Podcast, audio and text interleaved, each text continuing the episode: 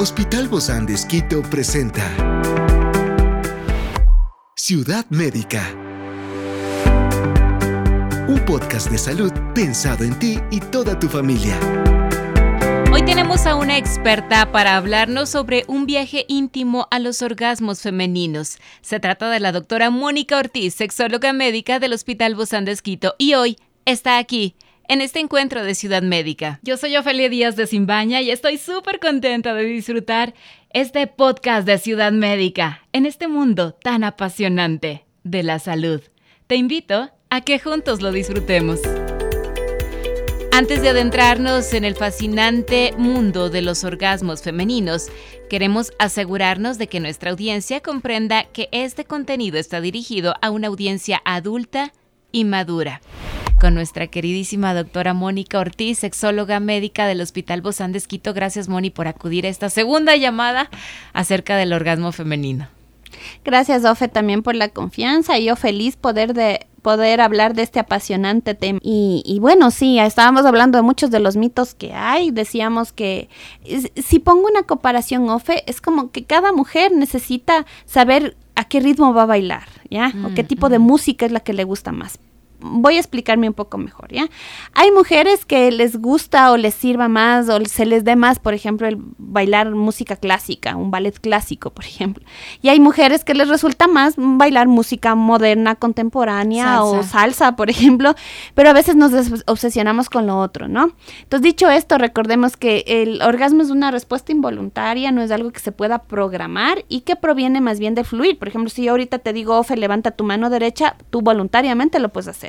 Pero si te digo, haz que tu corazón empiece a latir más rápido, eh, no, no vale concentrarse, pero si hay una respuesta, por ejemplo, de, de, miedo, ¿no es cierto? Un estímulo que genera eso, tu corazón va a empezar a latirse más rápido. Entonces el orgasmo no es algo que se tiene que buscar desde la razón, sino que es al conectar conmigo mismo, con las sensaciones, el poder disfrutar de todos los estímulos de mi pareja, del mirar, del escuchar, de los dolores, de las caricias y dejarme llevar en este sentido, el orgasmo va a venir. Entonces, cuando yo digo que, que, se Hay que dejarlo fluir. Exacto. y, que, y por eso yo lo comparaba con el arte, ¿no? Que es cuando tú ya de pronto al principio ¿sí? Cuando midiendo los pasos, cuántos exacto, un, dos, tres, pero después el arte fluye y tú empiezas a disfrutar de eso. Bueno, así resulta también con el orgasmo, también es un aprendizaje.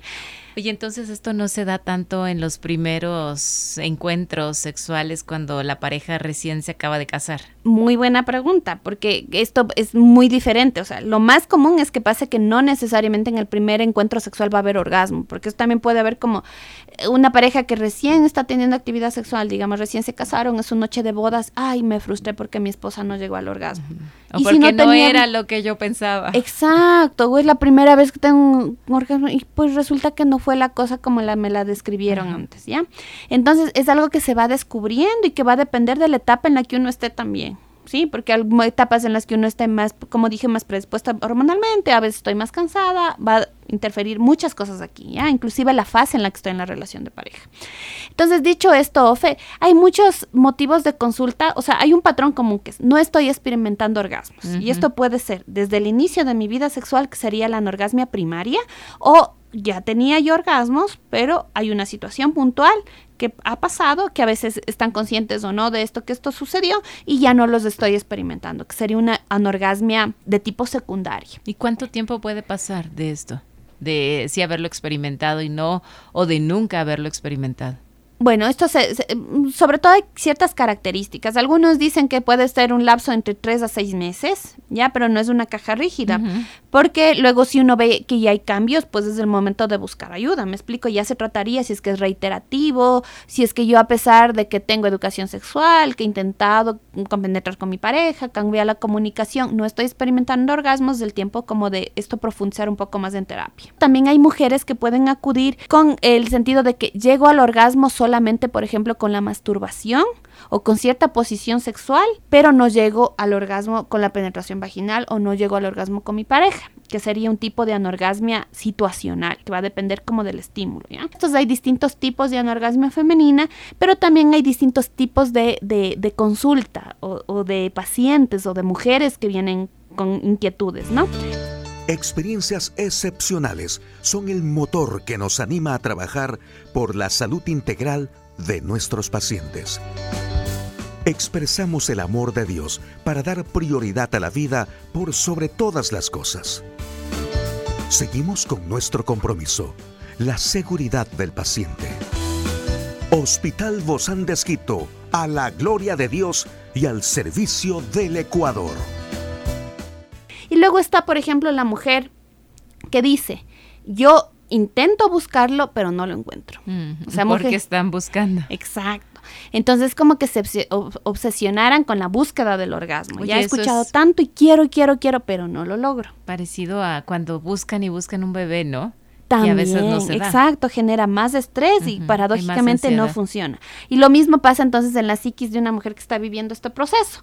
Porque entonces ya les decía, equiparando al baile, es como aquella que está tan obsesionada, digamos, yo sé ballet, clásico y esto es así, este es el ritmo, pero no dejo que fluya, ¿ya? Entonces yo les decía que esto es una respuesta involuntaria, entonces mientras más estoy obsesionada con el movimiento, con la posición, pierdo el placer sexual, más lo busco, menos lo encuentro. O sea, sabe la técnica, pero sin disfrutarlo, ¿verdad? Exacto. Entonces, en este tipo de mujeres lo que se hace, se, se habla que están teniendo una lógica no ordinaria, o sea, esto no es que la mujer no quiere llegar al orgasmo, ella quiere, ella lo busca, pero no lo logra y es porque se ha obsesionado con esto.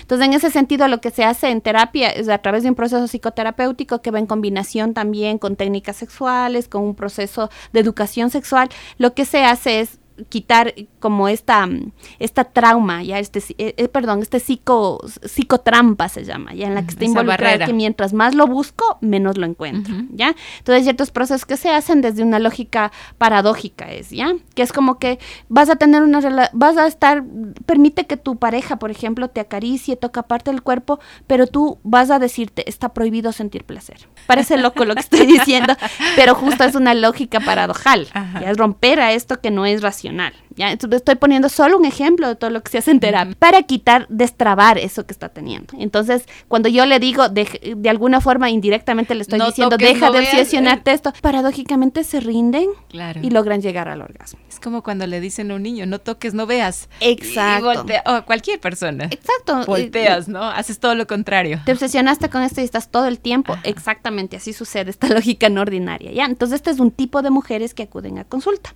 Luego están otro tipo de mujeres que te dicen, como no sé lo que es, no sé cómo buscar. Entonces, que en el trasfondo uno dice, pues no han recibido educación sexual, no saben cómo se sienten. Y bueno, parte del proceso terapéutico es esto. Entonces, como entender lo que es el orgasmo, corregir errores de concepto que pueden hacer, como los que hemos conversado anteriormente, ayudarle a que la persona descubra cómo es el sentir un orgasmo, cómo lo va a sentir en pareja, que aprenda a conectar también con su cuerpo, ¿no? Con sus sensaciones.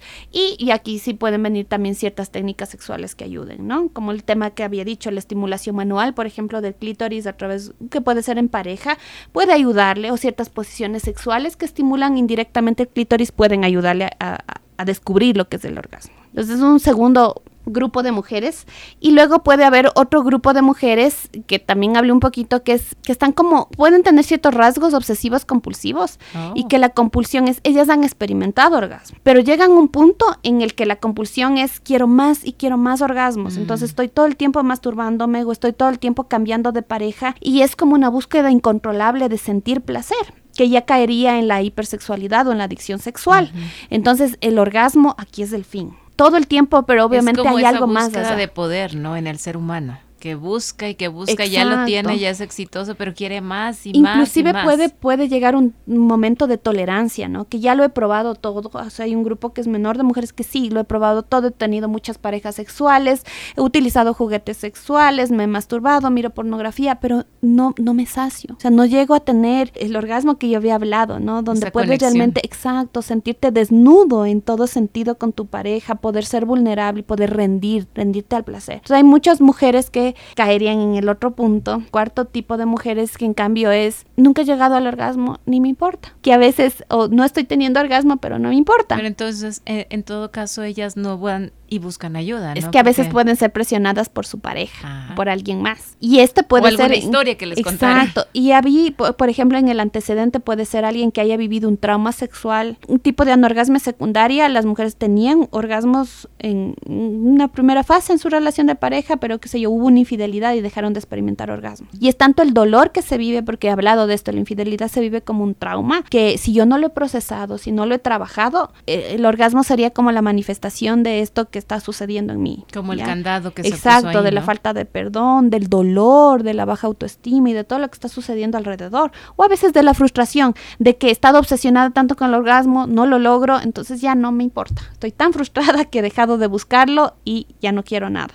Entonces hay distintos tipos, en la consulta, que pueden venir de mujeres y, el, y a esto mismo el proceso terapéutico es individualizado. Claro, y ese proceso terapéutico es tanto en la parte sexual como en la parte emocional, ¿verdad? Por supuesto, o sea, se trata la terapia sexual, no tiene que ver, porque a veces también es como que la gente no sé ni qué vengo al sexólogo y qué hace aquí, doctor. como que la idea de que todo es posiciones sexuales y no es así, es un proceso que es integral, que inclusive es menos común en la anorgasmia femenina, en la anorgasmia femenina, pero en general en las disfunciones sexuales hay, hay que descartar causa orgánica.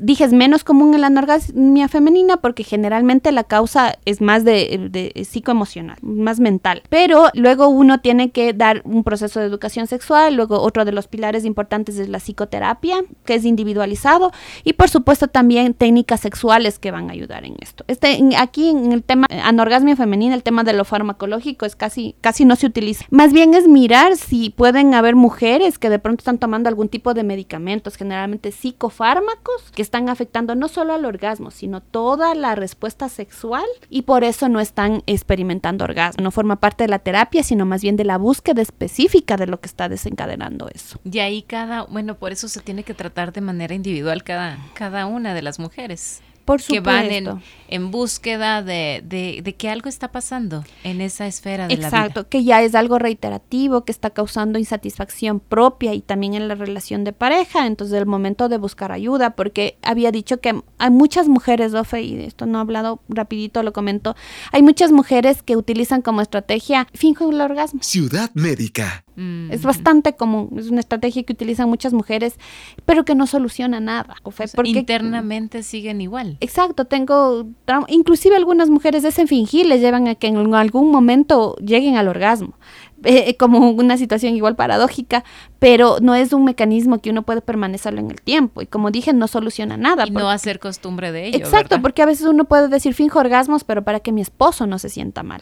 Pero yo, y yo estoy frustrada, y yo no he descubierto mi propio placer, no sé cómo se siente, no... Y no hay, eso significa que no hay tampoco una buena relación de comunicación. Por supuesto, que ese es otro de los aspectos que no mencioné, pero que también se trata en terapia, que es un pilar fundamental, mejorar la comunicación en la relación de pareja. Ciudad médica. Tantas cosas que uno tiene que descubrir, que conocer y saber que todo esto es parte de lo que Dios hizo. Dios nos hizo así. Por supuesto, Ofe. De hecho, hay una, hay un principio que Dios dice que no nos neguemos el uno al otro, ¿no? No está hablando de que tiene que ser obligado, sino de esta voluntad. Porque dice que es como un escudo espiritual. Y uno yendo esto hacia la parte neurobiológica, Dios permite que en el orgasmo liberemos neurotransmisores como la oxitocina, que es la hormona del amor, que nos ayuda a sentirnos vinculados. Y de que es como un escudo espiritual para evitar las tentaciones. Y no es solo para el varón. No es como que la mujer, yo cumplo con el débito conyugal para que mi esposo no mire otras personas, porque es demasiado simplista hablar de eso. Es realmente un regalo de Dios. Dios quiere que nosotros tengamos actividad sexual, a veces el orgasmo va a estar presente, a veces no lo va a estar,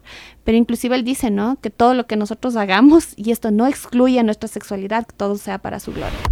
Así es, así es que dentro del matrimonio hay que seguirlo disfrutando. Muchísimas gracias, mi querida doctora Mónica Ortiz, sexóloga médica del Hospital Bozán de Nos vemos muy pronto, querida Moni. Muchas gracias, esta es una producción del Hospital Bozán de con el apoyo de HCJB. Encuentra este podcast de salud en las redes sociales como Spotify, SoundCloud y todas las plataformas digitales. Gracias por acompañarnos en este capítulo de Ciudad Médica, un espacio para tu salud.